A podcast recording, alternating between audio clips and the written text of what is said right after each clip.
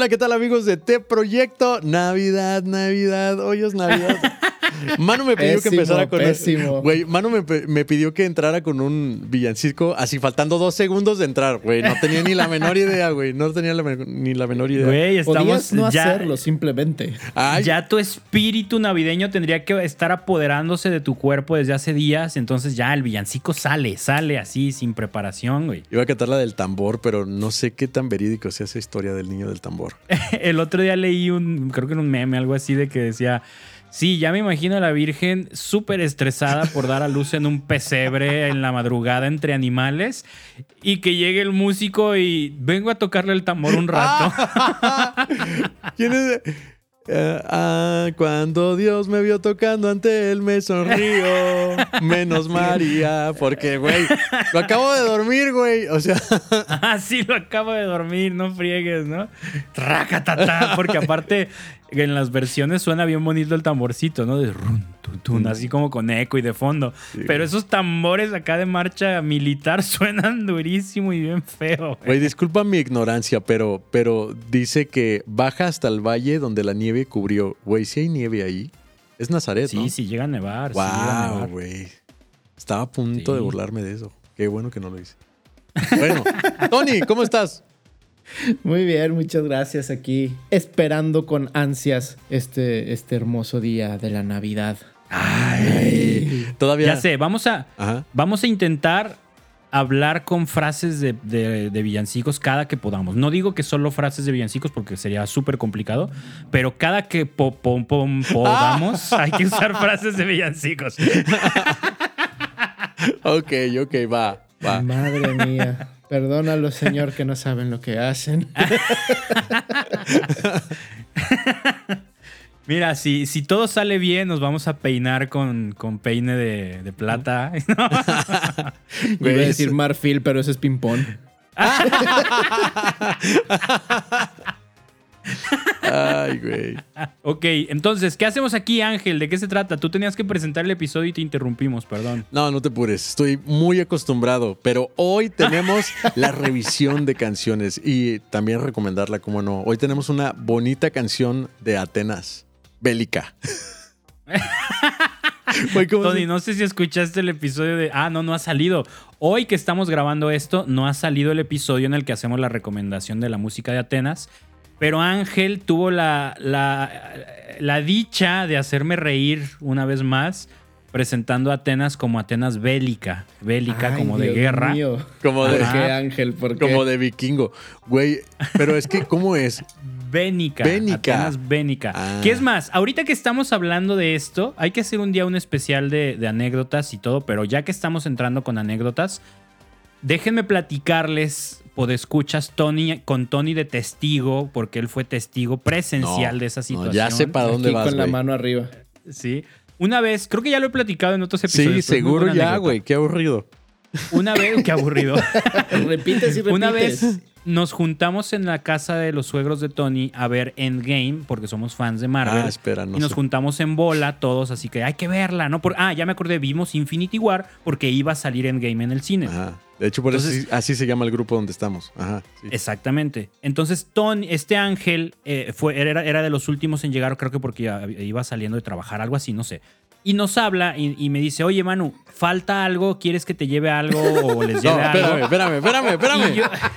Dame el derecho de réplica antes de que acabes, güey. Ya sé a dónde vas. Ya sé, güey. No, no, no, Mandó por mensaje, güey. Tu réplica es después. Tu bueno, más bien, es después. Ahí te va, un comodín. Lo mandaste por mensaje. Todo lo que digas puede ser usado en tu contra. Lo, mandaste por mensaje, güey. lo mando por mensaje, sí, cierto, fue por escrito. Me dice Ángel, hace falta algo, quieres que lleve algo, no sé, en general, botanas, algo, ¿no? Y yo soy fan del agua mineral. Aquí en México se le conoce agua mineral, en otros lados quizá agua mineralizada o agua con gas. Gasificada. Gasificada. Y hay una marca aquí en México muy famosa no tan famosa como yo creía al parecer, que se llama Topo Chico. Así se llama la marca, es agua mineralizada marca Topo Chico. Yo soy muy fan de, esa, de ese tipo de agua, entonces le digo a Ángel, por favor, tráeme un Topo Chico grande. ¿No? Yo refiriéndome a una bebida, pero de tamaño grande, una botella de dos litros. Y Ángel, órale, ¿no? Muy amable como siempre, muy atento. Sí, yo te la llevo, ¿no? Al rato se tarda un montón y llegan él y su novia y me dice, güey, fue un pedo encontrar tu encargo. Y yo, ¿por qué, güey? O sea, Topo Chicos venden en cualquier tienda de la esquina. Y me dice, es que es súper difícil encontrar una bolsa grande de totopos chicos. Totopos son tostadas fritas en forma de triángulo, ¿no? Con, como con las que te comes el guacamole o el queso, ¿no? Tipo nachos. Y este Ángel, es que fue bien difícil encontrar totopos chicos en bolsa grande. O sea, de la tortilla chiquita, pero la bolsa grande. Güey, no, yo no, se fue juraba- épico. Ay. Juraba, juraba que te habías equivocado, güey, y que había- de esos mensajes que escribes mal. Y yo dije, no, seguro dijo Totopo, chicos, porque seguro alguien va a llevar frijoles, güey. O sea, dije, güey, ¿qué, qué tienen que onda? ser chicos. Pero tiene que ser pequeños. Dije, bien, bien bajado ese balón. No, hombre, güey. Sí, sí, bajadísimo. Muy, llegó- muy bajado. Y llegó con una bolsa de totopos chicos, una bolsa grande Una de totopos. grande de totopos chicos. Y yo me quedé con ganas de mi agua mineral porque Güey, te lo juro que jamás me imaginé. Y Ángel ¿Qué te se ganó otros cinco eso? años de carrilla. Claro, ese voucher no va, de- no va a vencer, güey. O sea, Es ese que, cheque brother, tiene mucho mm, fondo, güey. Topo chico, neta. Sí, yo, yo me sigo impresionando que no Y- ubiques la marca de agua Obviamente mineral. todo mundo, todo mundo nos reímos, le echamos carrilla y Ángel descubrió que existía esta marca de agua mineral. Es que, güey, yo juraba, juraba que te habías equivocado en el mensaje. Yo no entraba en mí la marca Topo Chico, güey. Y yo juraba que habías escrito o habías intentado decir Totopos chicos y dije, mira, este güey se equivocó. Pues claro que le consigo lo que quiera. Y, güey, no Ay, romántico, güey. ¿eh? O sea, por mano. Por mano lo que sea. No manches, güey. Estuvimos como en tres tiendas. Y haber sabido que era un agua mineral, chingado. Pero bueno, estuvieron buenos los totopos, estuvo buena la película. Me acuerdo que Ángel Nadie se los comió. dormido en el piso. Nadie se los comió, güey. Me los llevé de regreso, güey. De veras, nadie Es se que los no comió. había Nadie se los frijoles, comió, Eso no güey. me acuerdo. Es que no había sinceramente. frijoles. No había, pues no había dónde, güey. No había dónde. Yo no podía comérmelos porque me iba a atragantar sin mi agua mineral, güey. Me los llevé de regreso, bueno. güey. De hecho, los tengo así en un marco en mi casa. Llévatelos Pendejo. ahora que tengamos nuestra posada, nuestra ramen posada. Llévatelos para acompañar nuestro ramen con, con Sí, totopos chicos, ándale, llévatelos para comer ramen con totopos me chicos. cae si no los voy a llevar. Güey, va a ser una tradición. A partir de ahora, escuchas, ustedes son testigos. Cada Navidad, cada reunión que tengamos oficial de Navidad, Ángel debe de llevar una bolsa de totopos. A donde sea que estemos, no importa lo que Lleven vayamos a cenar. guacamole, güey. Lleven guacamole. No importa, no, no, yo, yo me comprometo a que Tony y yo llevemos algo para acompañar los totopos, pero va a ser algo que, que, Que quede que se nos ocurra. para siempre, güey. Va. Ajá. Tú llevas totopos, nosotros llevamos acompañamiento de totopos. Güey, qué vergüenza me va a dar que me digan, no, joven, no puede entrar al ramen porque tiene tatapos, güey. No ¿Qué puede trae meter totopos. Es mi Trae bolsa. totopos chicos. No puedo chopear, no puedo chopear mis totopos en el ramen. Maldita sea. Güey, en tu boda. Ah, que por cierto, no lo hemos Uh. dicho. No. No Oficialmente. manches. A ver, edición, edición, se pongan, terminó- pongan aplausos. A, a edición, pongan aplausos, por favor. El, el episodio pasado, el episodio pasado que grabamos, hablábamos del Atlas y que campeón después de 70 años y no sé qué tanto, pues casi, casi es el mismo logro. Ángel ya se comprometió con Joss desde hace un rato, ¿no? Ya, ya hace unas semanas, pero no creo que no lo habíamos mencionado en el podcast. No, creo que no. Y vale la pena mencionarlo porque yo me esmeré en mencionar que no estaba comprometido durante todo un año. Entonces, Es ya que está comprometido, vale la pena mencionarlo, Ángel. Felicidades. yo todo el tiempo diciéndoles, ya, güey, ahí está su anillo, ya, felices. Sí, pues sí, me les caso probablemente ya el próximo año. O no sé, estamos entre este año o el 2030. No sé, estamos muy emocionados. Algo por O ahí. el Sí. 2030. Menos que el próximo título del Atlas, seguro. Dile, dile a Joss, mira, cada 10 invitados más que quieras llevar es un año más que hay que ahorrar. No manches. Básicamente. y ya arman su boda de 30 personas el próximo año, güey. Es de que yo era, yo era fiel partidario de decirle a la gente cuando la pandemia, digo, sigue en su auge, ¿no? Pero cuando estábamos así muy asustados y medio sacados de onda de lo que podía pasar. Era de, es, es, es que es la temporada perfecta para que te cases. Dos pollos pepes y ya la armaste para tu fiesta. Sí, güey. Sí. no, ¿Ya? Los salones de eventos no aceptaban así tanta gente, ¿no? Y las misas No, también pues tenían que ser como nada más los Sí, papás. todo y- poquito, todo chiquito. Se te durmió, güey. No, no, güey, no, no, no, para nada. Insisto yo, mi novia me dijo, a ver, ni siquiera tuve fiesta de 15 años y tú me estás pidiendo que la fiesta de nuestra boda, el día más importante de mi vida, eso es lo que piensa ella, me la vaya a vivir, me lo vaya a vivir así como, así X, ay, no pasa nada. No, pues estás loco. Como una ida al Oxxo. pues, Como una no, ida al. Ahí está Por tu vikingo y tu coquita, Tus ¿no? vikingos. Y tu Tus vikingo, chicos. y feliz aniversario, amor. ¿Y por qué te enojas si te compré un mamut? O sea, Ah, y de los fríos. Y te compré otro anillo, un ring pop, bien bonito. Y una revista muy interesante. y alguien me abrió la puerta. Bueno, ya, ¿Eh? ¿Alguien? En fin. Va, Ángel, ¿por qué estamos aquí? ¿Qué, qué, qué tema vamos a tocar el episodio de hoy? Eh, rayos, güey, no me acuerdo, güey. Ya me acordé. sí. Híjole. Sí, hoy estamos en recomendaciones de canciones y desmenuzaciones de canciones. Desmenuzación, Desmenuzación de canciones. Hoy vamos a, vamos a, a- a desmenuzar una canción muy chida de Atenas que es digno de alabar. Ajá, eh, que muchos, incluyéndome a mí, mucho tiempo creímos que era una composición de Atenas, pero desde ese punto ya es interesante la canción porque es una canción con la que muchos de nosotros conocimos Atenas, Ajá. sin embargo, no es su composición. La composición la hizo un productor muy bueno, muy conocido en el ámbito de la música católica que se llama Jonathan Narváez, un, un argentino muy buen productor, tiene música con un montón de artistas, entre ellos con Atenas. Lanzaron este video que es un fenómeno. Yo creo que el otro día estábamos viendo eso, ¿verdad, Ángel? Ahí en YouTube de, de los canales de música católica. Y este video creo que es de los que más reproducciones tiene en música católica en español. Es una locura. Tiene, sí, es una que locura. tiene 21 millones de reproducciones, creo. O sea, es un número gigantesco para la música católica. Y seguramente pensarán los que no conocen esta canción que está mega super producida en cuanto a instrumentos, atascada, un gran, este, no sé, como, ¿cómo puedo decirlo? Como con grandes arreglos musicales así saturados, violines, trompetas. Pues no, una chica con una guitarra y un chico llamado Jonathan.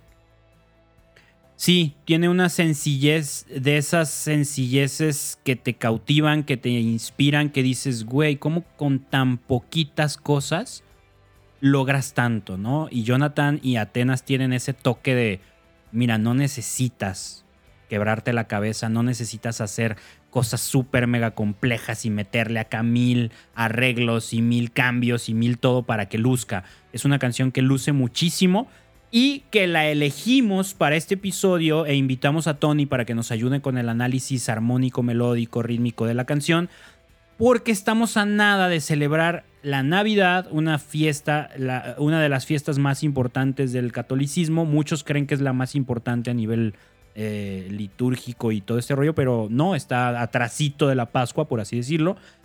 Pero bueno, es una enorme fiesta que nos trae mucha alegría y el tema se nos hace ideal. ¿Por qué? Porque la canción se llama Digno de alabar y precisamente habla de, la dignidad de Dios, de ser alabado por nosotros y pues qué mejor eh, fecha del año que la Navidad para alabarlo. Entonces por eso elegimos analizar esta canción justo en estas fechas. Así es que pues vamos comenzando. Tony, ¿qué nos puedes decir a grandes rasgos en términos generales de esta canción? ¿La escuchaste y qué te pareció?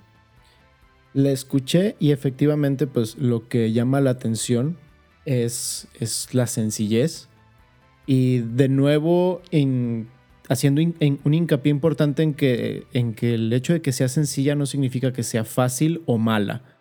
Eh, creo que lo mencionamos la, última vez del, del episodio en el que me invitaron a analizar una canción, lo, el concepto de la difícil sencillez, de hacer algo que sea sencillo, tiene su verdadera dificultad realmente. O sea, que, sea sencillo pero agradable de escuchar, que no te aburra, que, que- que te inspire, que te aliente, eso es bastante complejo. Este, me llama mucho la atención lo del el intro de esta canción. Es un intro súper cortito, realmente son solo dos compases. Pero juega un poco con la temática del intro de justamente la canción pasada. Es un acorde en el que solo se está moviendo una nota para hacer una pequeña variación, pero sigue siendo el mismo acorde. ¿En qué tono está, Ángel? Este, no sé, creo yo que está, porque esta es una canción que yo he utilizado muchísimo eh, porque me parece que tiene una atmósfera muy, muy mística. O sea, ¿de dónde salen estas letras tan imponentes, tan fuertes? Me imagino que en un momento de oración muy, muy, muy grande y la ha utilizado. Para mi tonalidad cómoda, me queda en, en mí. Yo la siento súper a gusto en mí, pero me imagino que ella debe estar en qué, No, pero cada quien la siente a gusto en sí mismo, ¿no? Tú en tú, yo en mí, Tony en Tony, ¿no? Ah, vaya, vaya. ¿Pero qué? ¿Es, ¿Es dos sostenidos, quizá? No, carnal. No, le di. ¿Qué es? ¿En qué está? La tonalidad es la tonalidad de sí, sí mayor. Sí mayor. efectivamente. Sí mayor. Eh, suelen, suelen ser tonalidades un poco olvidadas. inusuales. este, inusuales en los. en la. No sé cómo, cómo expresarlo. Vaya, suelen ser tonalidades que la gente suele rehuir a la hora de componer. Mm. O sea, uno compone en do, en la, en mi, en sol, pero componer en sí y, olvídate de bemoles, ¿no? Si bemol, mi bemol, la bemol, olvídate, ¿no? Pero suelen ser tonalidades que están, perdón, un poco olvidadas, tal vez, no sé a qué se deba, al temor de tantos sostenidos o, o posiciones un tanto más difíciles, tanto en el piano como en la guitarra, realmente no lo sé. Pero parte de lo que mencionas, de lo que estás mencionando ahorita, Ángel, ese ese misticismo, ese, ese, esas, esos sonidos que evocan y todo, pues sí, realmente mucho tiene que ver con la tonalidad que uno escoja. O sea, no es simplemente, ah, pues, o sea, el, ejercicio de transportar una canción, muy, muy loable, muy, muy aplaudido, es algo importante, sobre todo, pues tú como cantante, oye, esta me queda muy baja, esta me queda muy alta, va, pues vamos a cambiarle de tono, perfecto. Pero cuando a fin, a fin de cuentas yo soy fiel creyente y partidario de que cuando tú compones una canción desde cero, el hecho de que ya estés orbitando hacia una tonalidad ya le da cierto color a esa, a esa canción. Entonces, la tonalidad de sí es algo que generalmente no solemos, no solemos escuchar muy seguido y tiene mucho, mucho encanto, vaya. En, en esto que estás mencionando, Tony, ah, me gustaría escuchar sus opiniones. Ángel, tú como compositor que durante muchos años has, escrito canciones y tienes mucha facilidad, y tú, Tony, que estudias un montón de música, ¿qué tan presente creen que está en la música católica esa conciencia de decir, voy a componer este canto en esta tonalidad porque quiero inspirar esto, que estos acordes inspiran? ¿Será muy presente o no? En mi caso, las canciones que he compuesto, las primeras, que era como más experimental, me gustaba jugar mucho porque estaba muy emocionado con aprender armonía, escogía acordes que me, que me sonaban interesantes, aunque yo no pudiera cantarlos y nadie pudiera cantarlos. Entonces era un problemón y yo componía como por, el, por jugar con los acordes, no tanto pensando en que la pueda cantar el que la va a cantar. Ya últimamente lo que he compuesto, sí lo compongo de que yo la pueda cantar. Algo posible. Entonces ya no me salgo de un, de un cierto patrón de, acordes de... Yo ya sé que si empiezo mi rol en re, me queda súper a gusto, ya no me salgo de ahí. Pero en general, ¿ustedes creen que se experimenta lo suficiente o no experimenta? Que se usa esa conciencia de quiero componer usando estos acordes por lo que los acordes y la armonía representan o más bien nos quedamos en el, lo que me quede a mí a gusto. Yo quisiera decir algo. Eh, yo creo que sí. En muchas ocasiones, eh, no sé si es esto a lo que te refieras, pero eh, para, para, hablar de algo bonito, pues utilizas los acordes mayores, pero puedes meterle una séptima, una séptima mayor, para que se endulce más lo que estás diciendo. O, o un, por ejemplo, en mi caso, un Mi 9 para que se oiga como medio tensón, mi menor 9 para que se escuche todavía más místico y oscuro, para que lo que vayas a decir que a lo mejor te puede llevar a la melancolía tenga un camino trazado. O sea, se le encienda una luz a, a la persona que te está escuchando y diga, ah, ok, lo que acaba de decir, lo acaba de decir con esta intensidad y con, con este ecosistema que te da el acorde, en el que te, te invita a sentir esa melancolía, esa tranquilidad o, ese, pues bueno, o esa paz que tratas de experimentar con los acordes o tratas de transmitir, mejor dicho. O sea, tú sí haces el ejercicio consciente de, componer pensando en lo que el acorde eh, proyecta y, propone y no tanto solo en la comodidad de, ah, que me quede a gusto para cantarlo. No, yo creo que sí, yo trato de, incluso el acorde, siento a veces que me dicta palabras. El acorde puede decir, ah, sentí esto cuando toqué este acorde. Muchas de mis canciones han comenzado con un acorde que escuché en alguien más, que he dicho, eso me hizo sentir tristeza, por así decirlo. Y no me quedo con la tristeza, hago esta, e, e, este molde en donde la tristeza a lo mejor es el inicio, pero el final debo determinarlo con esperanza, porque el objetivo de mi canción, pensándolo previamente, es, es invitar a la gente a que tenga este transcurso, este, lo habíamos platicado en otras ocasiones, este crucero de emociones, en donde el primer puerto donde llegamos es a lo mejor la tristeza, melancolía, así me sentía, y terminamos desembarcando en un lugar en donde hay esperanza, hay tranquilidad, pero sí darle este tour a través de acordes y palabras, pues con, con una canción, ¿no? Ok. ¿Y tú, Tony, qué piensas como músico de acompañamiento, como músico de sesión que te ha tocado grabar a otros cantantes, acompañarlos tocando y todo? ¿Qué te topas? O sea, ¿es común toparte con, armonías eh, que te dicen esa onda de esto fue pensado basándonos en lo que propone el acorde? ¿O más bien te topas con ondas que te dicen, híjole, esto suena más a que, ah, es lo que me queda cómodo? ¿Qué es lo común? Fíjate que ¿cómo decirlo? Vaya.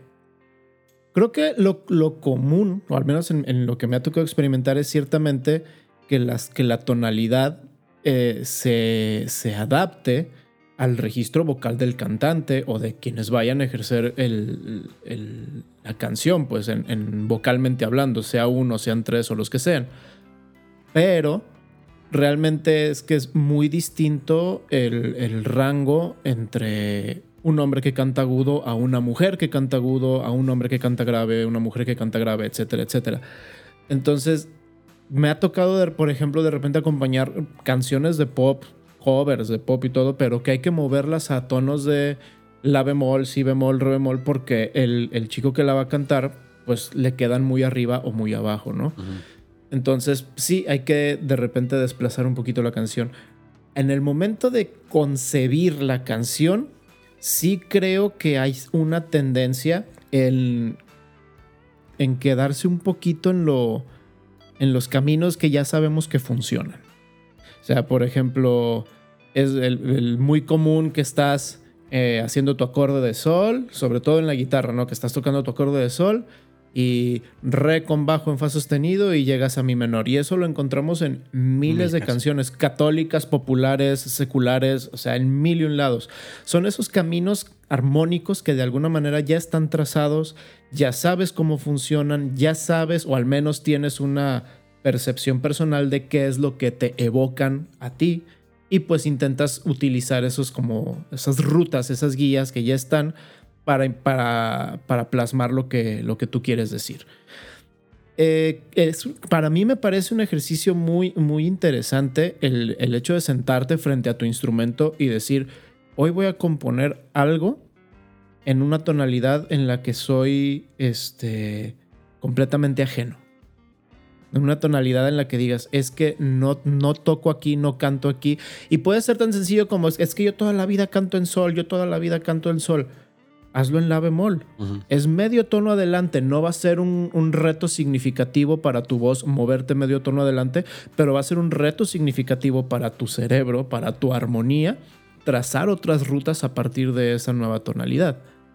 Entonces, sí, sí creo que tenemos una tendencia de, es que este camino ya lo conozco, es que este camino ya está bien utilizado por mí y por miles y miles de artistas antes, creo que me voy a ir por ahí también. Ájala. Oigan, y por ejemplo, lo he visto, lo comentan algunos críticos, ¿no? De que en la cuestión del cine, cuando tú ves una película doblada, que suele pasar mucho en España, en España no les gusta mucho el cine en inglés, entonces eh, eh, acostumbran ver las películas completamente dobladas al español y se les hace normal. Y hay unos críticos que yo sigo en YouTube y mencionan de que no, si pueden, véanla en el idioma original, eh, subtitulada, porque parte importante de la actuación es la pronunciación, o sea, son las palabras originales que se utilizan. En este caso, transportándolo un poco al mundo de la música, ¿qué tanto creen ustedes que se pierde o no el cambiar de tonalidad una composición? O sea, poniendo en este caso, digno de alabar, la compone Jonathan Narváez en sí mayor y en el caso de Ángel que la mueve, ¿a qué dijiste? Creo que a mí, a mí, ¿no? ey, sí. O sea, ¿eso cambia? Ca- ¿Creen que cambia la sensación? ¿Creen que, ¿Creen que cambia lo que provoca la canción? O sea, que el mi tiene algo que el mi, que el sí tiene algo que el mi no tiene, o realmente ya no, no afecta tanto. Yo creo que según el cantante. O sea, me refiero, si alguien cambia la tonalidad eh, a, algo que le queda muy, muy bajo, según su registro, siento que la manera de- de hacer fonética con la canción, o sea, de cantarla, no va a tener la misma intensidad que cuando la escuchas con, con Atenas. ¿Sí me entiendes? O sea, yo siento que si la pones en, en una exigencia como la que tiene Atenas en tu registro, llegará a tener esa, ese punch. No se pierde tanto. Sí, siento ahí. Pero bueno, eh, si hay una chica que no alcanza los tonos de Atenas, siento que lo puede hacer muy bien en, en otra tonalidad, a lo mejor menor, pues. Eh, refiriéndome a tonos abajo, no en una tonalidad O sea, que la... Pero más bien lo, lo, lo adjudicarías a la interpretación del cantante y no tanto en sí al tono de la canción, Sí. sino en el tono que sea, si tienes la capacidad de interpretarlo con, con ese ímpetu, vas a lograr lo mismo que en este caso Atenas, y si no, bueno, lograrás otra cosa distinta. Sí, exacto. Tú vas más o menos por esa línea. Sí, siento que hay diferentes factores que juegan ahí, ¿verdad? Pero sí, eh, por ejemplo, si la canción de Atenas yo la canto en un tono más adelante que es Do, y, y yo no llego a ese tono ni arriba, porque pues no, ni de chiste, a lo mejor tengo que cantarla grave, pues no va a tener la, la misma interpretación Claro. o golpe, se va a escuchar así. Digno de alabar, etcétera. No, no, no va a alcanzar el, el punch que no se te va a necesita. tocar las entrañas. ¿no? Ándale, que, que puede llegar a ser en una tonalidad en donde tú te estás exigiendo igual que Atenas y estás haciendo como esta es- clase de, de espejo en donde estás teniendo a lo mejor la misma interpretación, digámoslo así. ¿O qué opinas, Tony? Ok. Yo la verdad es que sí difiero. No sé, qué, no sé si difiero un poco o mucho, pero de que difiero, difiero. ¿Por qué? Porque a fin de cuentas, eh, la música en este aspecto, es, en el aspecto sonoro, este, se vuelve un idioma, se vuelve un lenguaje y comunica algo. Nosotros aquí en este momento somos tres los que estamos grabando. Si nos ponemos de acuerdo para decir la palabra papalote, los tres, este, las personas que solo estén escuchando el audio en, en- en- en el podcast van a saber perfectamente diferenciar quién fue Manu, quién fue Ángel y quién fue Tony, aunque dijimos la misma palabra. Porque nuestros registros, nuestras tonalidades, nuestro, nuestro hablar es distinto. Claro. Y es lo mismo con los acordes, es lo mismo con las tonalidades. Si mayor no suena a mi mayor. Son dos acordes distintos, son dos acordes este, que si nos ponemos en cuestiones de análisis técnico y todo, podemos encontrar que tienen mucho que ver y sí, o sea, definitivamente. Pero hablando específicamente de cómo suenan, no, no confundes un acorde de si mayor con un acorde de mi mayor cuando los escuchas. Bueno, yo, yo sí, pero Tú en sí, general. bueno, pero en Alguien que general- sabe mucho de armonía, no. Entonces, sí creo que, que- que hay algo. Definitivamente, o sea, no quiero que se dé a entender como que, que Tony es ah, súper purista y o tocas la canción en el tono original o no. No, claro que no. O sea, nuestros, nuestros instrumentos, todos tienen sus, sus virtudes y sus limitaciones. Y hablando, hablando en el aspecto de la voz, pues si tu, si tu instrumento, tu voz, tiene esa limitación de es que no llego, está muy arriba o no llego, me queda muy abajo, perfecto, hay que cambiarlo de tono. no, no, no es el fin del mundo, no, no pasa nada. Y, ya es, ya entra eh, lo que decía Ángel, que eso sí lo comparto, ¿no? La interpretación va a ayudar a rescatar ese, ese movimiento, ese movimiento de, sonidos, de tonalidad, que no es lo que estamos escuchando o que no es lo que hemos escuchado este, si estamos muy familiarizados con la canción, por ejemplo, en este caso, la de Digno de Alabar. Sí creo que, que, cada uno, que sí es importante respetar lo más posible una tonalidad, sobre todo porque suele, suele, suele llevarte a a romper con ciertos límites. Eh, todo obviamente sin, o sin destruirte, ¿no? Sin destruir tus instrumentos, sobre todo pues la voz. O sea, a fin de cuentas todo instrumento tiene un, tiene un, tiene un límite. Sí, es verdad. El bajo eléctrico va desde, o sea, hablando de un bajo convencional de cuatro cuerdas, va de un Mi 3 y creo que llega hasta el Sol Sol 6, creo, ¿no? O sea, ese es el límite del bajo eléctrico estándar. Y no, no puedo hacer absolutamente nada más para extender el rango. Digo, puedo comprar un bajo de 6, de 7, de 8, de 12 cuerdas y lo que tú quieras, ¿no? Pero a fin de cuentas ya es como está construido el instrumento, yo ya no lo puedo cambiar. Mi voz tiene la flexibilidad de que si la trato, le pongo estudio, le pongo técnica y todo, puedo ampliar mi rango, pero va a llegar a un límite. Va a llegar un punto en el que yo diga, yo ya no puedo tocar esa nota, no puedo cantar esa nota. Y hay que acomodar las tonalidades para que uno pueda, pues, ser funcional en su labor. O sea, tienes que ser funcional. Ahí yo creo que entra como ese discernimiento de, de, de decir, híjole, ¿con qué me quedo? ¿A qué le apuesto? ¿no? Yo me acuerdo que una de las canciones que compuse para Terizo, yo la compuse en un acorde, en un tono, y después fue así como, ¿sabes qué? Tenemos que cambiarla para que quede más cómoda y la podamos cantar mejor. Incluso a mí me quedaba incómoda. Y yo sentía que la canción perdía algo. O sea, yo decía, es que yo no la pensé así. O sea, yo, la melodía yo la siento en el otro tono. y el cambiarla a mí me hacía sentir que se pierde algo, pero no la podía cantar. Entonces es un, o la dejas como estaba y, y la cantas bien incómodo, o la acomodas a que te quede cómoda, pero perdiendo eso que nadie va, o sea, nadie va a decir, no, sí es cierto, esa, esa rola como que estaba más bien en, en otro tono, nació para otro tono. Pues nadie, si nunca la escuchó en otro tono, nadie se va a quejar, ¿no? Sí, nadie. Pero es esa, esa cuestión muy personal del que la escribe, el del que la piensa y la compone, que yo creo que sí es algo ahí difícil, ¿no? Claro, y sobre todo porque si ya tienes este, eh, este esta línea melódica que está sonando en tu cabeza. Es una de esas cosas que de repente mi mujer no logra entender. ¿Cómo escuchas algo que no está sonando? Pues es que ya lo tengo aquí en la cabeza, ya sé para dónde va. Y es ese, es que va por aquí. Esto que estoy escuchando en mi mente y esto que puedo tararear va por aquí. Si mis capacidades técnicas, físicas o lo que sea no me dan para, para poder tocarla como lo estoy concibiendo. Es otra cosa. Exactamente, es otra cosa pero tú estás concibiendo algo que te suena ahí, te vibra ahí. Y, está súper arraigado a lo emocional, o sea, no, no escribimos solo por cuestión técnica de qué acorde suena más bonito, qué acorde me queda más cómodo de, tocar y ya, o sea, buscas un acorde, un, una, un conjunto de notas melódicas que acompañen la emoción y el sentimiento que quieres expresar, lo que decía Ángel hace rato, ¿no? De uso este acorde porque quiero que suene más oscuro porque en ese momento de la letra quiero inspirar eso, ¿no? Entonces ya cambiarlo de tono, claro que yo creo que implica como, pues sí, sí sigue siendo un acorde menor, pero, pero no, no, no suena como yo lo sentí en el corazón o, en la cabeza, ¿no? Exactamente. Sí, sí es yo soy partidario de que se intente sacar la canción en un tono original para forzar límites, para para aprender, para crecer, para tener más herramientas. Si de plano no nos da, bueno, lo movemos de todo, no pasa nada tampoco, ¿no?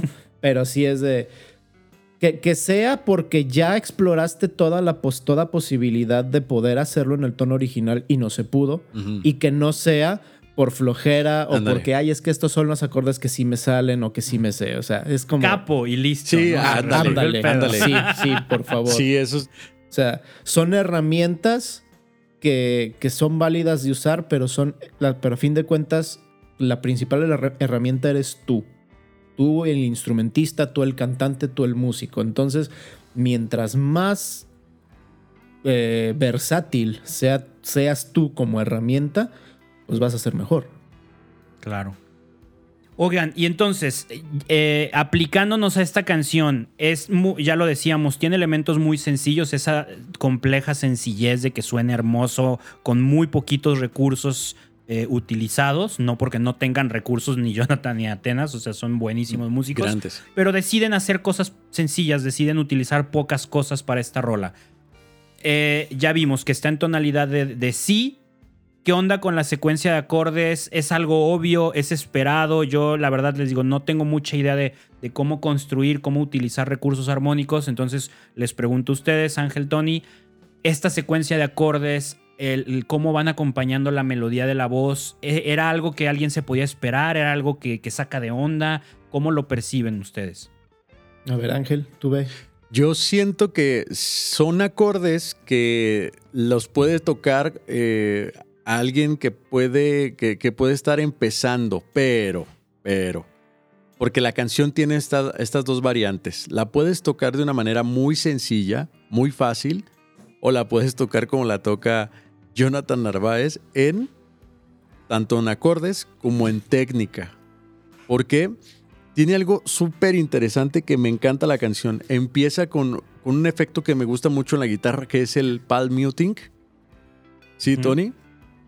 Chung, Correcto. chung, chung. Ese muting te da Que, que vas muteando con la mano que rasgueas. ¿no? Exacto, pero lo, Sí. lo- hace una combinación que te da esperanza de que lo que va a venir va a ser demasiado fuerte. Cada vez que yo escucho una canción que tiene esta técnica, pienso, güey, en el coro se viene algo bien perro. Y darme cuenta de que él, él hace, no, la puede tocar así como chan, chan, chan, chan, chan, chan, chan, chan. ¿Sí me entiendes? O sea, como abierta, pero él usa este recurso que te envuelve en, espérate, estamos en estrofa llegará el momento en donde entremos al, al precoro y luego al coro para que oigas cómo suena esta hermosa Taylor con la que la está tocando.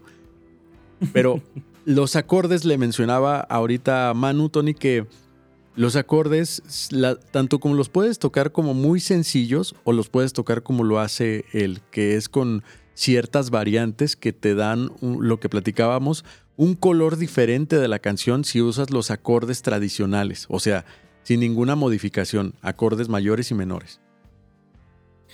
Sí, o sea, entiendo para dónde vas. Este, efectivamente tiene mucha. O sea, la progresión no es este, el hilo negro. Es bastante, bastante sencilla. Intuitiva, ¿verdad? Es un si, un fa sostenido, un sol sostenido menor, mi, fa sostenido. O sea, no- y de hecho no se sale hasta el final. Tiene ahí un, un acorde muy bonito, un acorde muy coqueto por ahí, pero es hasta el mero final que y solo aparece una vez. En un, en un lugar muy importante de la canción, sí, pero bueno. El grosso de la canción se mantiene en estos este, cuatro acordes. Exactamente, cuatro acordes, según mis notas. Y sí, ciertamente no son la progresión no es así como que digas, ay, no, es que no me lo esperaba. Pero el cómo utiliza esos acordes y cuándo genera mucha. eh, ¿Cómo se llama esto? Cuando. Cuando, pues, como, al- como algo inesperado. Suspenso. Como expectativa, Un poco- suspenso. Esa, gracias, expectativa. Genera un poco de expectativa, efectivamente. Este, a ver, vamos a ver si puedo hacer esto, porque pues el pianito no funciona. Entonces, tenemos el intro, Ajá. acorde sus Sí, sí, exacto. y vuelve, ¿no? O sea, ahorita sin el pan mute para hacer puros, pr- expresar los puros acordes. ¿no? Entonces empieza el, el verso. Levanto mis manos. Bájala, ¿ves? Cierro mis ojos para proclamar tu nombre, Dios de poder. O sea, aquí ya tocó dos veces el fa sostenido, pero ¿cuál es la cosa? Cuando tiene una, una sucesión de primero baja y luego sube. Estamos aquí en el acorde de Si. Y hace esto. Pero este La sostenido está haciendo una... Esto se le llama inversión de un acorde.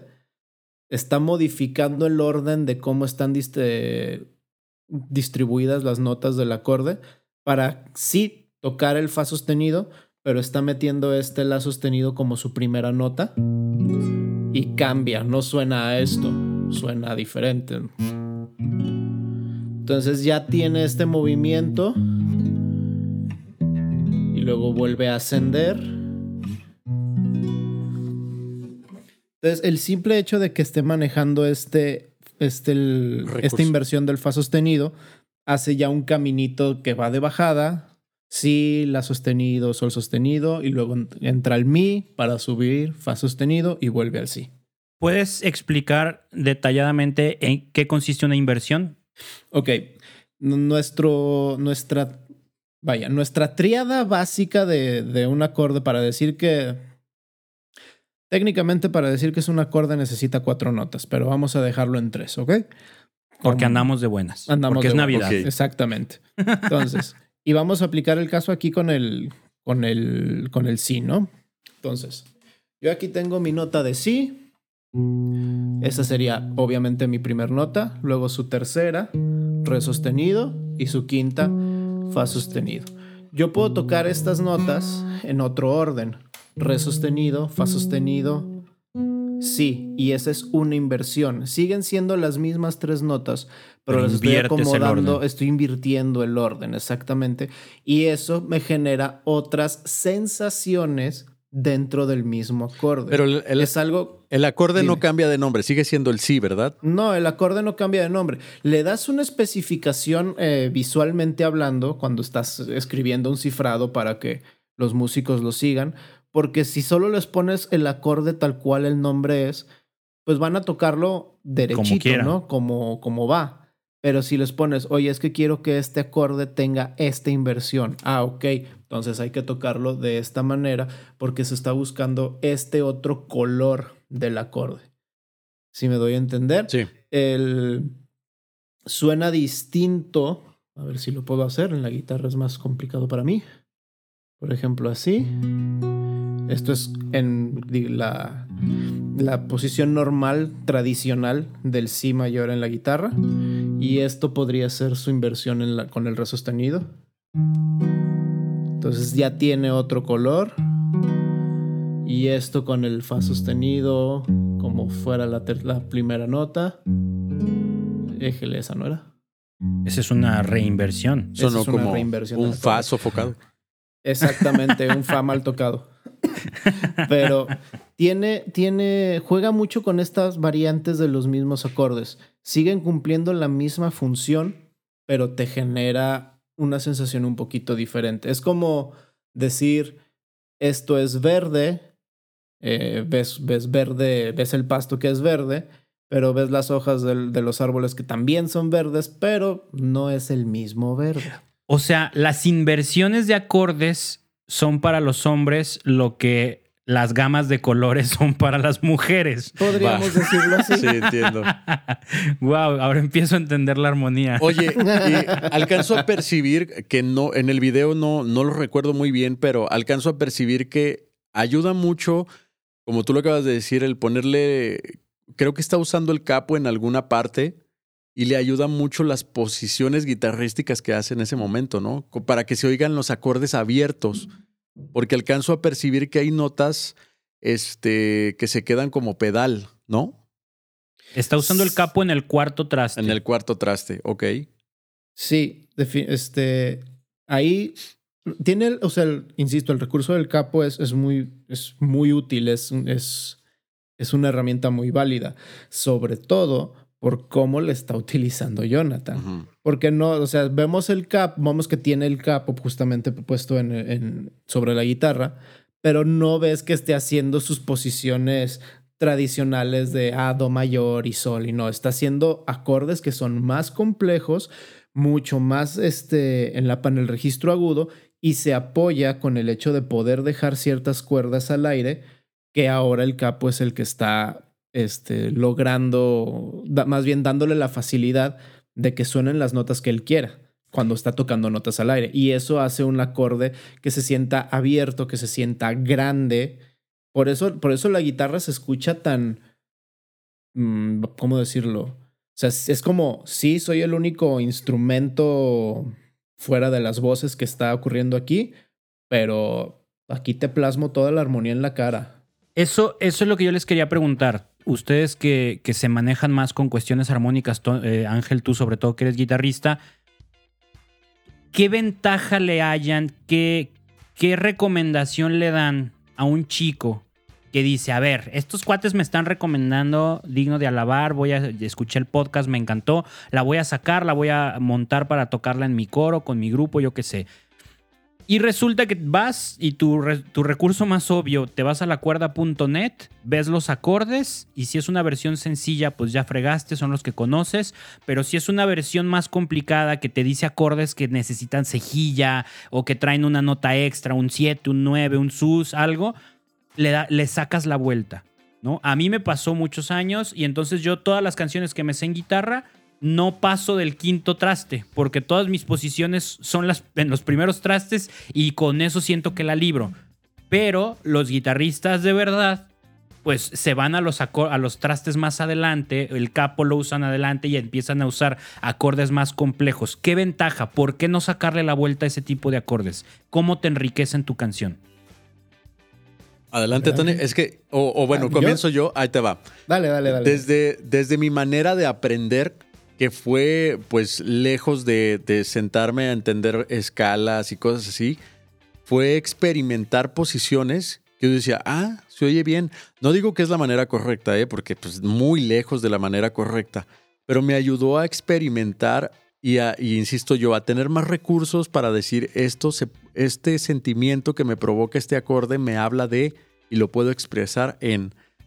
Y creo yo que el capo, como lo mencionas, el capo ayuda mucho a que muchas notas se queden pedal. No sé si les ha pasado o lo han experimentado. Seguramente Tony tiene un poco más de experiencia en esto de poner el capo y hacer estos acordes abiertos en la tonalidad de mi, en donde las, las tres primeras cuerdas, o, por lo menos las dos, que la primera y la segunda, este, se quedan abiertas en acordes como, mm, como mi, eh, poniendo el capo en cualquier parte, ¿eh? o sea, hablando, hablando en figuras, en una figura de mi, luego haces un fa eh, un do sostenido menor, pero con esas cuerdas al aire, el acorde suena tal cual, pero con esas notas pedal, y luego haces un la, este, en donde esas mismas cuerdas siguen sonando, te provoca, te provoca una especie de de alguien que te está haciendo una armonía y alguien que está haciendo una melodía sobre tu melodía en la voz. ¿Qué opinas, Tony? Sí, son. Este, yo los conozco o, los ubico de alguna manera como un ostinato armónico. Hay un ostinato melódico y un ostinato armónico.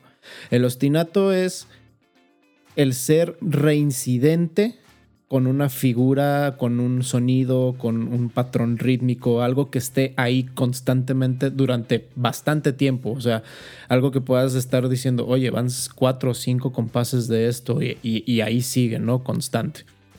Entonces, estas notas pedales de las que tú hablas cambian mucho el color de los acordes. Ya no es, o sea, si nos vamos a cuestiones muy técnicas de, lo que es la armonía y, sus, tensiones armónicas y todo, estás utilizando esas tensiones armónicas en muchas de esas notas que tú dices que son pedales.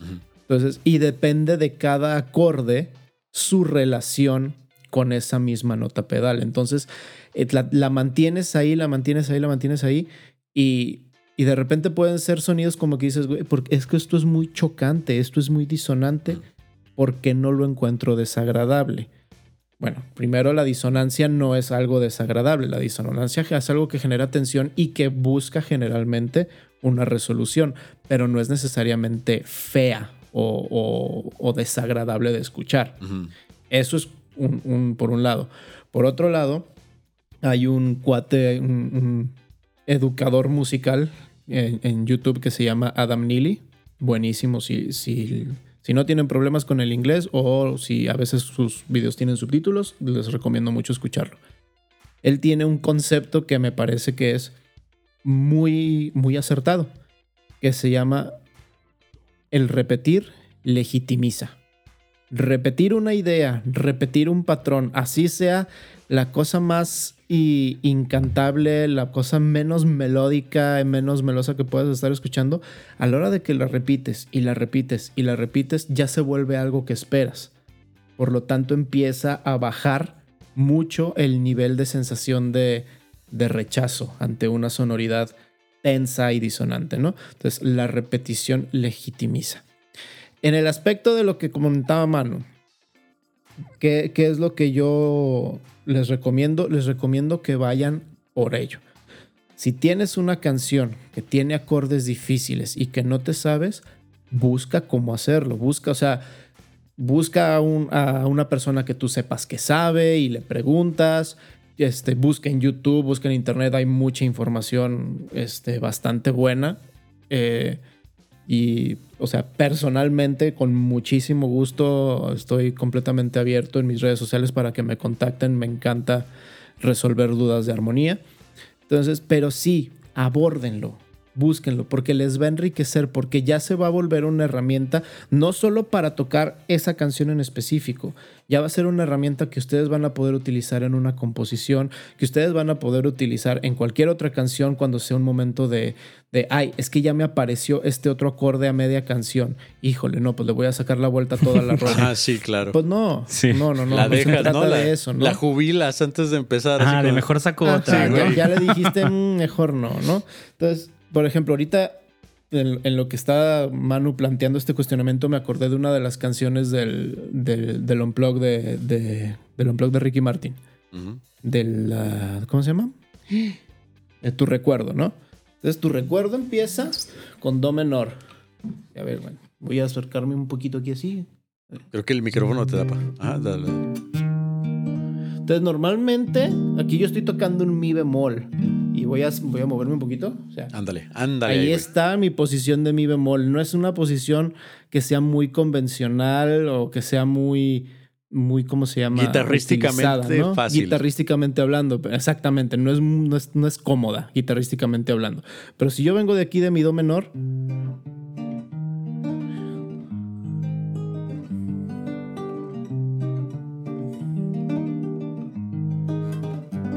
Entonces, todo esto que fue todo consejilla, todo consejilla, es súper cansada la rola si no traes capo, definitivamente. Pero yo ya sé cómo utilizar ese mi, ese mi bemol en otras ocasiones. Yo ya sé cómo utilizar ese la bemol en otras ocasiones. Son recursos que ya los tengo. No los utilizo solo en una canción que me sé. Entonces, siempre, siempre vayan y aborden la armonía. Pregúntenle a quien sepan, insisto, pregúntenme con toda la confianza del mundo. Este, y si no en internet hay mucha información, pero sí, por favor vayan y extiendan su horizonte instrumentístico. Y eso, que, que, eso en, uno puede caer en, en suponer que no hay diferencia, ¿no? Que dices, güey, si toco el La menor acá en el traste 1 y 2, suena igual que si lo toco acá en el traste, creo que 6 o 7, no me acuerdo en cuál va, ¿no? Y no, o sea, sí es el mismo acorde, son las mismas notas, pero el hecho de que cambie de posición, ya no estamos hablando de inversiones, o sea, simplemente de que lo toques en otra parte de la guitarra o en otra parte del, teclado o del bajo, de donde sea, ya te da otra sensación y, ya te lleva a lo que mencionábamos hace rato, te abre la puerta a que tu interpretación cambie. ¿no? O sea, tú puedes tocar el mismo acorde en una posición y va a sonar un poco más oscuro, un poco más denso, un poco más alegre, más, más esperanzador. Y eso te abre la gama de decir cómo quiero que suene mi canción. Ajá, exacto. Exactamente. porque este la menor, este la menor, es la menor, pero no suena a este la menor. Claro, suena bien, ahí suena algo distinto, ¿no? No es un cambio drástico, pero sí te da otra sensación. Ándale, una sensación, ah, otro, color, un color místico, ¿no? Y siento yo que en la canción de Jonathan tiene mucho recurso como este. O sea, eh, el que tenga el capo allí le permite que sea más fácil expresar acordes que guitarrísticamente son más fácil en su posición. en la posición del capo. Y la letra comienza siendo maravillosa. O sea, me encanta. Es como una instrucción. La gente que la escucha la siente como una instrucción, pero la gente que la está cantando es una vivencia. Sí, esa, esta canción en particular eh, te hace vivirla. Claro. ¿no? Es una canción que adoptas muy fácil. Esa es otra cosa que yo quería preguntarles a ustedes. Igual no nos podemos alargar mucho porque tuvimos un montón de problemas técnicos para grabar este episodio, pero sí quisiera otra preguntita de cuestión técnica. Eh, estamos viendo aquí la estructura de la canción para quien no la conozca. Empieza con un verso, ¿no? Levanto mis manos, cierro mis ojos para proclamar tu nombre, Dios de poder. No me acuerdo si lo repite. Sí. Sí. El mismito. Y luego se va al coro y el coro dice, digno de alabar, Señor, gloria y majestad sean a ti, Rey de la creación, por siempre, amén. Eh, igual, repite el coro, ya muy intenso, ¿no? La música como que crece a pesar de que solo está Jonathan y de seguro ha ido algunas cositas ya metidas en grabación, unas- algo, pero, pero en esencia es muy básico. Y luego regresa al verso, que prácticamente es el mismo. Levanto mis manos, cierro mis ojos para proclamar tu nombre, di- Dios de poder. Este, Se dos veces y coro, digno de alabar, digno de alabar. Le mete un pedacito de letra. Ah, no, dice lo mismo, ¿no? Rey de, de- rey de la creación, por Rey siempre, de amén. rey. O sea, básicamente es A, B, A, B y se acabó. ¿Qué tanto ustedes le apuestan a que esto es una riqueza o una, o una limitación? O sea, tienes dos bloques de letra. Ni siquiera es como, ah, verso, coro, verso, coro, pero los versos cambian. Es el verso, el coro, repites el mismo verso y repites el mismo coro y se acabó. Y tiene 21 millones de reproducciones. ¿Qué tanto influye esta estructura de letra para que sea una canción tan escuchada? ¿Ustedes creen que influye o más bien depende de otras cosas o qué rollo? Híjole, qué pregunta tan difícil. Este, pero yo quiero decir que es que tiene una serie de elementos que al- a lo mejor para cualquier otra persona son invisibles, pero insisto yo, la estructura de la canción, si hubiera sido tocada por alguien más de una manera más sencilla, no hubiera tenido este éxito. Porque, mira, quiero, a lo mejor me estoy adelantando, pero la segunda voz que hace Jonathan no es una segunda normal. Lo que nosotros escuchamos como, o, o que conocemos coloquialmente como segunda, vendría siendo una tercera en, en la distancia entre acordes, ¿verdad, Tony? ¿Estoy bien? La distancia entre notas. Entre notas, perdón, entre, notas. Ok. Pero lo que hace Jonathan no es hacer lo convencional. Su, su segunda voz eh, no, es, no es una tercera la distancia entre, entre las entre eh, tonos, entre ¿cómo? Tono, En- entre notas. Notas. Entre, perdón. notas. No es algo convencional. Juega, de pronto está en una tercera y luego hace una sexta y luego hace algo más grave. O sea, su, su voz es inquieta. Más la combinación de lo que te digo de, de tocar esta técnica al inicio y respetar que la canción tiene el coro, precoro, perdón, la estrofa, el precoro y el coro, respetándola en su instrumento, más la voz de Atenas, siento yo que es la combinación perfecta para hacer sonar hasta un renglón, hacerlo un éxito, creo yo. Sí es muy preciso lo que hicieron. Yo, o sea, a donde yo alcanzo a llegar con mi percepción de armonía y melodía y de arreglos y eso que no es nada que, que domine, lo escucho y digo, es que todo está en su lugar, nada sobra, nada falta. O sea, me siento como Santa Teresa de Ávila, nada te turbe, nada te espante. O sea, quien tiene esto que hicieron, nada le falta, güey. Sí, güey. O sea, la rola está buenísima en ese sentido. Y me impacta ver que muchas veces nos estamos quebrando la cabeza por contar una mega historia y musicalizar todo el salmo, no sé qué, y cinco minutos de rola porque tienes 15 párrafos y bla, bla, bla, bla, bla, bla, bla. Y aquí estos cuates hicieron un párrafo y un coro. Uno y uno, repetidos. Y tienen 21 millones de visitas. Que no quiero que- que parezca que lo importante son las visitas, pero es un reflejo del alcance que tiene esta canción. O sea, para quien no tenga idea, 21 millones de visitas en YouTube es, o sea, no manches, es un chingo, güey. Es- De verdad es muchísimo, ¿no? Vamos a ver así en comparación rapidísima, no por humillar a nadie ni nada, ¿no? Eh, No Ah, por humillar a Terizo, A Ángel pero Villa. Dice Ángel Villa. no, no, no, vámonos a los grandes. Vámonos a lo grande. güey. Eh, canal oficial de Martín Valverde. Video Nadie te ama como yo del 30 aniversario. Va. Fue, lo subieron, eh, vamos a ver, hace un año, ¿no? en el febrero del 2021. Ponle que eso le juega en contra, porque es apenas un año. Pero es Nadie te ama como yo. Sí, güey, la canción más conocida católica. Ajá. Tiene 164 mil, ponle 165 mil vistas. 165 mil vistas. Ni un millón. No, no, no, no es que. Que es, ponle, muy atrás. Es la que, o sea, subió hace un año. Hay otra versión de, este, de esta misma canción, subida de otro canal, eh, hace dos años, en el 2019. Tiene 700 mil vistas. Ni, un, millón. ¿no? Vámonos con quién quieres. Vamos con Jesús, Jesús está, está vivo, vivo. de, de Marco López. Jesús está vivo, que no es el video oficial. El video oficial de Marco tiene muchas menos, no sabemos por qué. Jesús está vivo, oficial, tiene un millón. Y, o sea, un millón de, de, reproducciones. Jesús está vivo, que es una canción que suena en todos lados. ¿no? Y ese video fue subido el 2013.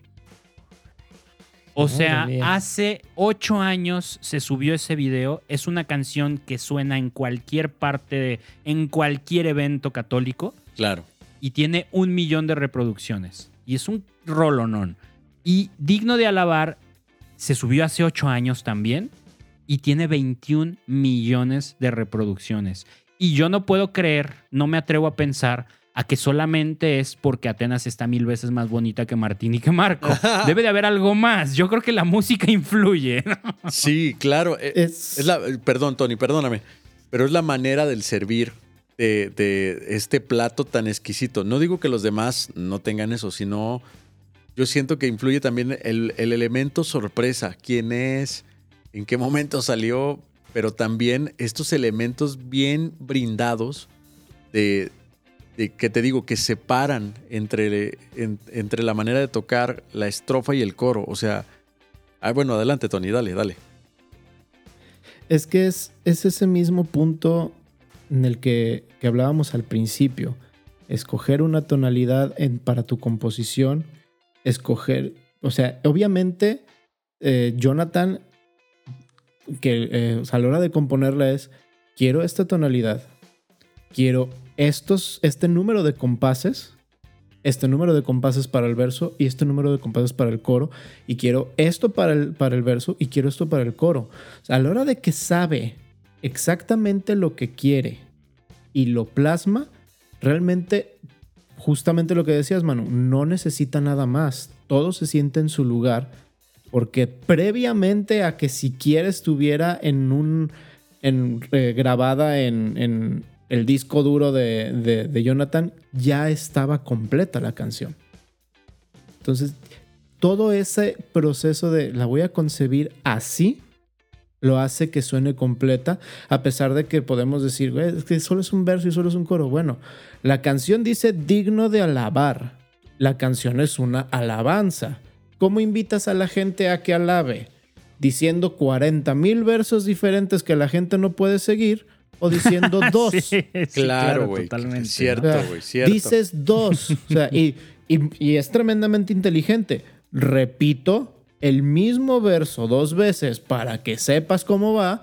Repito el coro la misma cantidad de veces para que sepas cómo va. Y ya todos nos pudimos, nos podemos unir a la fiesta de la alabanza. De acuerdo. Ese, ese, y ese es justamente el por qué. O sea, no sé por qué tiene 21 millones de visitas. Ese no, no lo puedo resolver. es inexplicable. Eso, eso está fuera de mis dominios de conocimiento. Pero en cuestiones de la estructura de la canción, así es la canción desde el momento de su concepción, mucho antes de ser grabada, producida, masterizada y lanzada al público en general en YouTube. La canción está completa desde el momento de la concepción. Y ese recurso que acabas de decir tú, yo creo que es vital. eh, como músicos debemos de ser bien conscientes de para qué hacemos una canción. Ya lo hemos hablado en otras ocasiones. Hay canciones, hay música que se hace para cantarse, hay canción y música que se hace para orar y hay canción y, música que se hace para escucharse, ¿no? Y entonces cuando tú tienes claro qué quieres lograr con tu canción, pues entonces va a ser más fácil decidir qué meterle y qué no, y qué no meterle, ¿no? Eh, y en este caso, esta canción yo creo que fue pensada para acompañar una oración y en su momento para alabar a Dios dirigiéndole unas palabras, ¿no?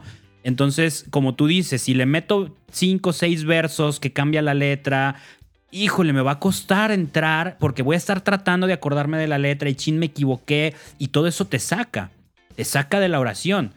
Y en cambio, un verso, o sea, es uno. A la primera te lo aprendes y ya el resto de la canción lo puedes acompañar, lo puedes sentir, lo puedes hacer propio y entras en oración y entras en un mood de alabar a Dios porque no estás pensando en otra cosa.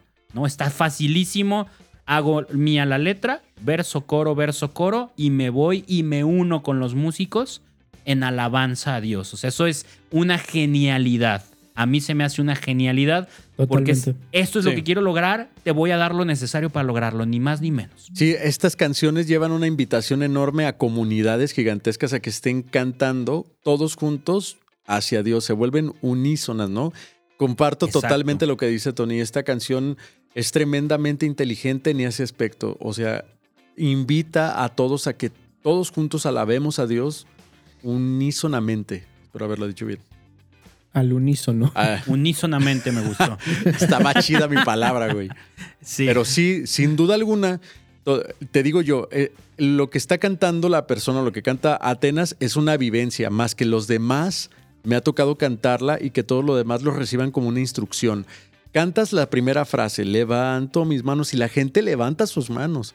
Está llevando una instrucción como para cántala conmigo, pero también haz la mímica para que esto Eso. sea un vehículo, para que puedas llegar a este momento en el, en el que solamente estás tú y Dios. Cierro mis ojos y la gente cierra sus ojos. O sea, es una, es una canción tremendamente inteligente. Coincido con Tony. O sea, y la canción está hecha. O sea, en el, el video tiene. dura cuatro minutos la canción. Pero la canción en su estructura está hecha para que sea un loop infinito. Claro, sí, de acuerdo. Tú puedes seguir y seguir y volver a repetir el verso y volver a repetir el coro y quedarte en el coro cinco minutos y ahí vas a seguir. Ese es, ese es parte de la genialidad de, de esta progresión armónica, de cómo escoge estos acordes y en qué momento escoge estos acordes. Entonces, yo, yo me imagino que, el- la única pauta que tienen como para decir ya es el último coro es este pequeño ac- acorde que es el que es picaresco y diferente. Y es como el que les indica, aquí ya vamos a acabar. Si no metes ese acorde, le Vámonos, vas a seguir. seguimos, y, vas a seguir ¿no? y vas a seguir hasta que se te acabe la voz y se te acaben las manos de rasguear la guitarra. ¿Qué acorde es? ¿Qué meten ahí de cambio? Meten un re sostenido 7 que ahí genera Ah, ok. mucha tensión muy bonita para resolver a otro acorde y ya se van, ya, ya se acaba la canción. Ok, ok, ok. Que Este- el- en su estructura normal tendría que ser una, este, un re sostenido, ¿verdad? Pero dices que es un re sostenido 7. O sea, debería, si siguiéramos la, lo que nos dicta la, la escala mayor o la tonalidad, los acordes que pertenecen a la tonalidad mayor de sí, debería ser un re sostenido menor. O sea, se debería ser es re sostenido menor. Mm, ya. Pero es este. Ay, qué bonito Es un re suena. sostenido 7 y resuelve este sol menor. Ah, luego 2, Fíjate- 5, 1. para acabar, acaba para volver a home. Bien. Suena para volver a home. Ahora que, que estuviste dando dos, tres acordes de la rola, me dio la impresión de que en una onda bolerito, esta rola debe de sonar hermoso, ¿eh? Es que fíjate Como que esta con un canción. rasgueito así a gusto sabrosón. Es que estas rolas también quedan en todas partes. Ah, el Tony con su requinto de Chente. Ah, Sí, bueno. Pues, en honor. Pero pues, sí, ¿qué te digo? estoy de acuerdo. Estas canciones le quedan todos los géneros. Estoy seguro que si alguien se lo propone, la saca hasta en metal y sonaría muy chida. sí, puede que sí, ¿eh? Este, Tony, ya para irnos enfilando al, al- enca- encaminando al cierre del episodio, ¿algo más que quieras comentar de la canción? ¿Algo que te haya llamado la atención? ¿Letra, armonía, música, melodía, algo? Las variaciones melódicas que hacen eh, Atenas son, son muy bonitas. O sea, sigue siendo la misma estructura básica, siguen siendo las mismas palabras en cuanto a, lírica, en cuanto a verso. Eh, la segunda vez que, que- cantan el verso hace una variación muy bonita. Vale mucho la pena escucharla. Igual, y, justamente en este acorde, al final, al final, el último coro que tocan, ese acorde R7 obliga un poquito, entre comillas, a que la armonía se vaya para otro, la que la melodía, perdón, se vaya para otro lado, para que genere junto con este acorde la tensión y luego hagan la resolución. Este, y pues lo hacen excelentemente bien. Buenísimo. Ángel, ¿algo que tú quieras aportar más? ¿Alguna observación, algún detalle de la canción que, que- valga la pena mencionar que no hayamos mencionado? Este, ya lo había comentado, pero me parece importante subrayarlo. Lo que hace Jonathan Narváez junto con Atenas al momento de cantar es algo que toda aquella persona cantante que le toca ser corista de una chica tiene que experimentar, que es no quedarse en una segunda convencional, sino en, en ir variándole. Intenta con una sexta, quinta, tercera o una octava incluso, no, no pasa nada, pero que sea algo diferente, algo variable. Que no se quede en lo convencional. Me encanta muchísimo escuchar esta canción precisamente porque es toda una escuela el tratar de sacar la segunda que hace Jonathan. Buenísima. Chido. Yo con lo que me quedo de esta canción es con la invitación a no tenerle miedo a lo sencillo. ¿no? Eh, me encanta esta onda de hay que experimentar, me encanta esta onda de no te quedes con lo obvio. Soy partidario de eso, de no quedarnos con lo obvio, pero que ese no quedarte con lo obvio no lo sientas como una obligación a complicar las cosas. ¿no? Puedes no quedarte con lo obvio y aún así hacer algo sencillo y que funcione perfectamente. Esta canción es la tesis absoluta de que con dos párrafos de letra y una armonía muy básica puedes hacer una maravilla, ¿no? Entonces, para los que son de un espíritu como, mi- como el mío, de tratar de experimentar un montón y darle mil vueltas y mil arreglos y complicar toda la cosa, está padrísimo también, pero no tengas miedo de hacer cosas sencillas porque puedes lograr maravillas, ¿no? Yo parto de la idea de qué quieres lograr con tu canción. ¿Quieres atraer la atención de quién? ¿Para qué quieres que se, se utilice tu canción? ¿En qué momentos de la vida de la persona que la escucha quieres que sirva tu canción? ¿No? Entonces, ya que definas eso, entonces puedes pasar a definir la estructura, la armonía, qué tipo de acordes, qué tipo de melodía, qué tipo de ritmo. Y yo creo que esta canción es el hitazo absoluto de lo que Jonathan y Atenas buscaban, que era facilitar el momento de oración de la gente. Y lo lograron altirísimo, o sea, no podían dar más en el blanco. De acuerdo. Entonces yo me quedo con eso. No temamos a ser sencillos en nuestras composiciones. Totalmente de acuerdo. Y bueno, pues me hubiera encantado ahondar más en la letra, pero como les decimos, pues escuchas, tuvimos una de problemones técnicos aquí para empezar a grabar. El teclado nunca funcionó, luego el micro de Tony fallaba, luego el micro de Ángel fallaba. Fue un caos, fue un caos como que alguien no quería que hi- hi- hiciéramos este episodio. Pero bueno, lo logramos, muchachos. Un mensaje ya para despedirnos, Tony. Mensaje de Navidad para los podescuchas de este proyecto. Ah, recuerden siempre este, cuál es el centro de este día, cuál es el centro de nuestra celebración y unar- unirnos en el amor de, de Jesús recién nacido, unirnos con nuestras familias. Buenísimo. Ángel, mensaje navideño para los podescuchas. Vívanlo en familia y por supuesto, acuérdense de esto, nunca es tarde para perdonar o para pedir perdón. Así es que si eso te impide el que tengas que estar en familia o te impide el, el estar con tus grupos de amigos viviendo este, estas posadas o sencillamente la Navidad, por favor, atrévete, anímate, una a perdonar o otra a pedir perdón. Buenísimo también. Pues yo los dejo con los. Y Ángel, pídanme perdón. Como el meme de ya va a ser Navidad y no quiero tener problemas con nadie. Ya pídanme Pídanme perdón. perdón. Yo los dejo con esos dos mensajes, no interfiero. Muy bonitos mensajes. Así es que no pierdan el centro de esta celebración y no carguen rencores. Perdonen y pidan perdón y empiecen el año y cierren el año de la mano de Jesús, con Jesús en su corazón, con Dios en su vida y listo. Muchísimas gracias por escuchas, que pasen una muy, muy feliz Navidad. Y nos vamos a despedir cantando un villancico cada quien uno, No. al mismo tiempo, sin ponernos de acuerdo. Va. Una, dos, tres y cada quien empieza su villancico, ¿ok? Una, dos, tres. Pero Robo, mira cómo beben los peces en el río. Pero mira cómo beben, por ver a Dios nacido. Beben y beben y vuelven a beber. puerta y no Los me acuerdo peces en el río por ver a Dios No me acuerdo nacer. cómo va mi villancico. ver a su rey. Emo machino, emo machino. Chao, pues escuchas. Esto fue Te Proyecto. Feliz Navidad. Bye.